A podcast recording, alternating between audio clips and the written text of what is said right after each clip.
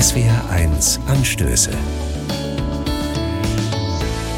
Mit Renata Kivo-Ruppenthal. Guten Morgen. Eine Freundin ist neulich auf einer Beerdigung gewesen und hat erzählt. Stell dir vor, da hat niemand gesungen. Dabei gehört Singen für sie einfach zur Beerdigung dazu, auch um den Abschied erträglicher zu machen. Tatsächlich merke ich, dass nicht mehr oft bei Beerdigungen gesungen wird. Auch weil viele sagen, ich könnte jetzt gar nicht singen, meine Kehle ist wie zugeschnürt. Ich finde das schade, denn ich habe selber erlebt, Singen hilft. Und vor allem Musik hilft. Nicht als Hinwegtrösten, nicht um zu beschönigen, wie schwer Sterben ist, sondern weil vieles nicht in Worte gefasst werden kann. Ich glaube, Musik kann auf ganz eigene Weise helfen, sich mit der Endlichkeit auseinanderzusetzen und dabei trotzdem Trost und Weite zu erfahren.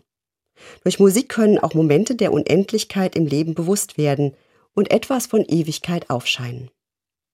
Für mich kommt in Musik oft ein Stück vom Himmel zum Vorschein. Himmel als Kind habe ich gelernt, das ist der Ort, wo die Verstorbenen hinkommen. Heute würde ich es anders beschreiben. Ich würde sagen, ein Teil vergeht.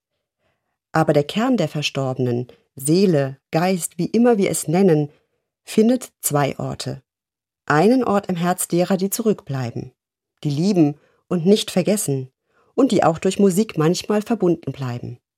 Und einen zweiten Ort, der selbst dann bleibt, wenn die anderen selber irgendwann sterben. Ein Ort bei Gott, von dem wir herkommen, wo die Seele ein Zuhause hat und wo Schmerz und Angst aufhören. Wenn ich den Himmel sehe, einen Regenbogen oder ein besonderes Wolkenspiel oder auch in manchen Liedern, erlebe ich einen Hauch dieser Unendlichkeit. Das nimmt nicht allen Schmerz, denn im Lebenslied fehlt nach dem Tod eines lieben Menschen ein entscheidender Ton, eine Stimme. Aber irgendwann, glaube ich, klingt das Lied wieder voll und schön. Und darauf lassen mich jetzt schon die kleinen Erfahrungen von Unendlichkeit hoffen. Sie sagen mir, es kommt noch etwas und das wird gut. Renata Kibo-Ruppenthal, Mainz, Evangelische Kirche.